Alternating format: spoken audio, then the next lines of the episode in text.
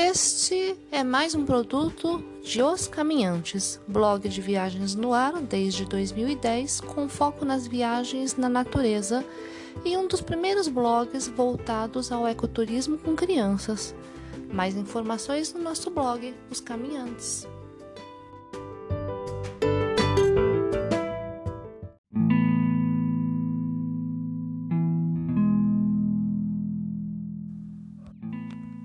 Olá, bem-vindo de volta para mais um podcast dos caminhantes.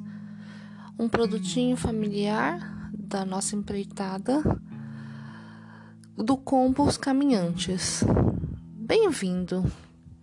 Hoje a gente vai de crônica. Já faz um tempinho, né, que eu não falo sobre as minhas viajadas na batatinha na maionese delirantes. E estava dando uma olhadinha no calendário editorial que a gente ainda tenta manter de vez em quando. E eu vi que faz um tempinho, então vamos lá. Hoje a gente vai falar é, sobre uma coisa que eu acredito que ataque a muita gente sem hora e sem dó nem piedade. E que obviamente que já, já me atacou. É sobre a síndrome do impostor, Sim, senhores. É, todo mundo sabe ou não, não sei. É, eu não sou da área, eu não sou psicóloga, eu não sou nada, mas é, é uma coisa recorrente e todo mundo já ouviu falar sobre isso, certo? Ou não?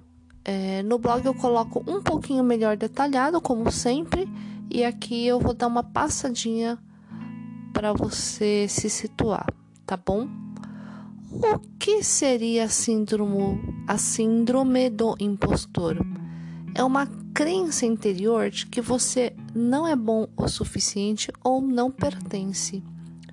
As vítimas da síndrome são pessoas que jamais acreditam seu sucesso à inteligência, competência ou habilidade pessoal elas se convencem de que os elogios e reconhecimento de outros em relação à sua conquista não são merecidos, atribuindo suas realizações à sorte, a algum encanto repentino, contatos ou outros fatores externos. É, eu tirei isso de uma de um sketchzinho e quem fala isso uma psicóloga americana Valerie Young autora do livro Os Pensamentos Secretos das Mulheres de Sucesso. Soma-se a isso a sensação de que, a qualquer momento, a sua incompetência será descoberta. Pronto, aí está o pacote completo para a identificação da baixa autoestima profissional. Não importa o que tenha realizado ou o que as pessoas pensam, no fundo você está convencido de que é um impostor uma farsa, uma fraude.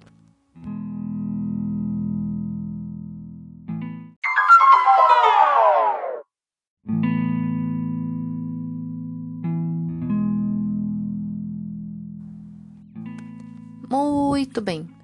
Dito, dito isto, sempre tem aquelas desculpinhas rasas, né? No meu caso. Ah, é porque eu sou sagitariana, eu tenho tantos interesses que eu não consigo me focar em um objetivo só.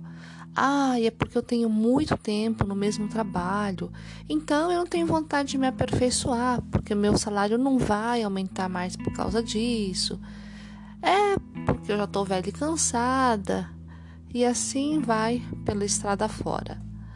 Aquele velho papel de autoconvencimento ou será da autoenganação.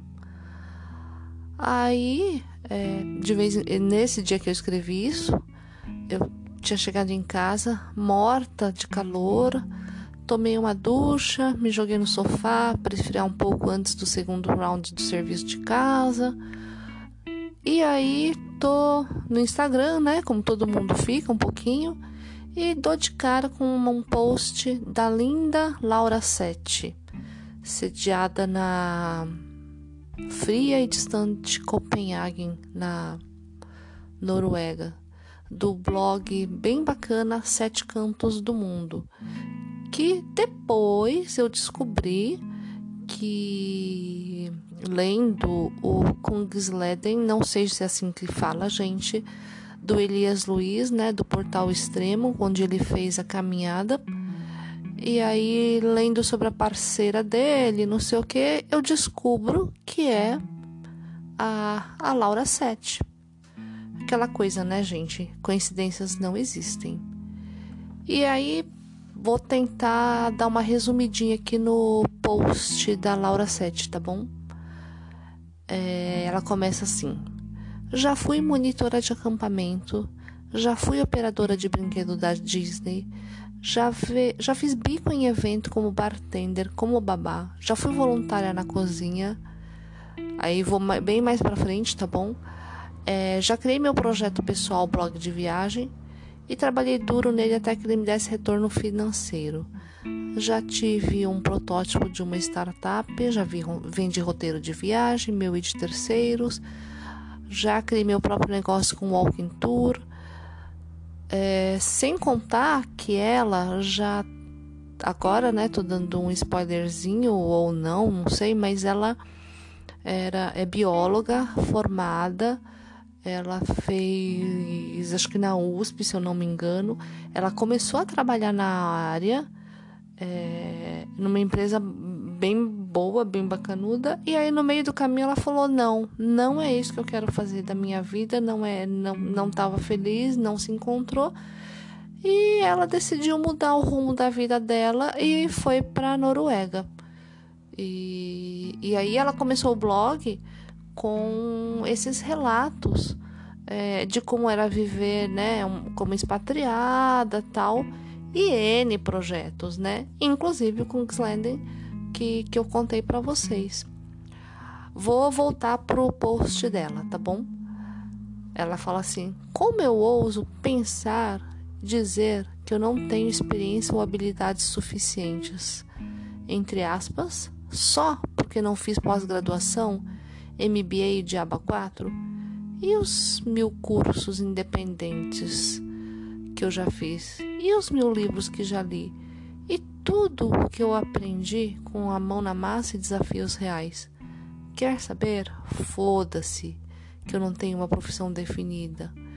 Esse, isso é mais uma autonota mental para sempre que eu me vir em uma síndrome do impostor, que minha mente sabotadora me disser que eu não consigo, que eu tiver medo do futuro, ou me bater uma dúvida sobre capacidade de reinvenção e adaptação, eu possa lembrar de tudo que já fiz, que sou um multipotencial real, que preguiça eu não tenho, disposição não me falta e criatividade e habilidades eu tenho de sobra. Se tem uma lição que tiro disso tudo é: sempre dê o seu melhor. Não importa que trabalho você esteja fazendo, todo trabalho é digno. Em letras garrafais, sempre dê o seu fucking melhor. Essa é a chave. E ela termina assim: com perdão da finesse do linguajar, ótima, né? Maravilhosa. Estou na TPM, so I don't fucking care. Isso me deu um ânimo, me deu um gás, porque nesse dia eu tinha conversado com o meu grande amigo de longa data, eu acho que é um dos meus amigos mais antigos, eu conheço ele literalmente desde a infância. A gente cresceu na mesma vila, não no bairro, na vila. E o pai dele era amigo do meu pai, entendeu? Então, e a gente segue trilhando o mesmo caminho profissional, eu e ele. E eu tinha comentado com ele é, de manhã, nesse dia mesmo, aquela coisa do putz, cara, devia ter feito algo melhor, é, sabe, deveria ter assim, feito um monte de coisa e que no final sempre a gente acha que tá faltando alguma coisa, né? E ele, super amigo, super fofo, estudioso pra caramba. Ele, além de farmacêutico, também já trabalhou em outras áreas, foi professor, sabe muito. E na época que a gente estava junto, trabalhando, ele estava fazendo um outro curso na USP. Então, mó, orgulho do, do meu amigo. E aí eu tava é, daquela coisa de ter que escrever alguma coisa, não conseguia, isso me deu um gás e aí eu fiz esse postzinho que agora tá virando um podcast.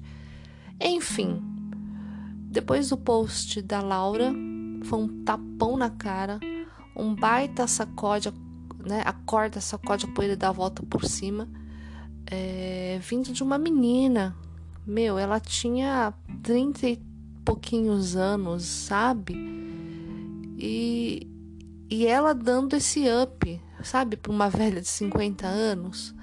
Então, eu acho que, que vale a pena a gente dar umas bofetadas na nossa cara mesmo, sabe? É, no blog eu, vou colo eu coloquei uma listinha dos meus feitos. É, vou dar uma super passada rápida, tá? Mas isso é para que você faça com você, para você lembrar de vez em quando ou de vez em sempre que você vai olhar para isso e vai olhar para os seus feitos e vai parar e pensar: cara, sou foda. E aí vai, vou ler rapidinho, tá? Eu já fui guardinha de drogaria para que certos fregueses não enfiassem na sacola os produtos expostos nos display, até poder ser promovida para balconista mesmo. E depois eu virei farmacêutica por conta desse contato com, com farmácia desde criança, né? Fui costureira, fui arrematadeira, passadeira overloquista, já fiz serviço de ajudante de pedreiro, Faxineira só todo final de semana, né? Já fui supervisor de obra lá de casa, para desespero dos pedreiros contratados. Já fui subchefe de um monte de gente, do meu pai, da minha mãe, de vários chefes de trabalho. É, já fui chefe de sessão de farmácia, já respondi pelo serviço no município onde eu trabalho, já supervisionei serviço de mais de 15 unidades na minha área já abri novos serviços com ajuda e supervisão ou sem ajuda nenhuma. Casei, tive uma filha. Já está criada nessa né, altura do campeonato, todo mundo sabe. Resolvi enveredar por outros caminhos e criei o blog né, com a cara e a coragem e etc, etc, tá? É, não vou contar essa minha parte porque essa minha parte não interessa para você, tá? E ao mesmo tempo, eu paro hoje, hoje eu conto 54 anos de idade, e ao mesmo tempo das coisas que eu já fiz, o que é muito importante é rir das melhores bobagens e maiores bobagens que eu já fiz na vida, né? Como é que eu posso ser tão atrapalhada, tão mané? Porque se tudo isso não for regado com uma boa dose de humildade, o caldo desanda no final, né? Faltou ou faltaram muitas coisas. Deixei o mestrado, doutorado, MBA, especialidade, um monte de coisa que eu queria ter feito e não tive tempo e nem dinheiro e seguem-se a lista das inúmeras coisas a fazer ainda.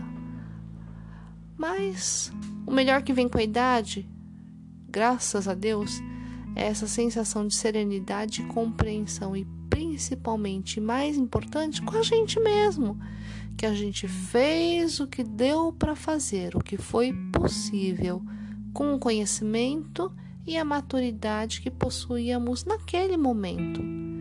E isso está sendo suficiente por enquanto. Que seja para você também. E é isso aí. Fiquem com Deus, fiquem em paz. Um grande beijo e até a próxima.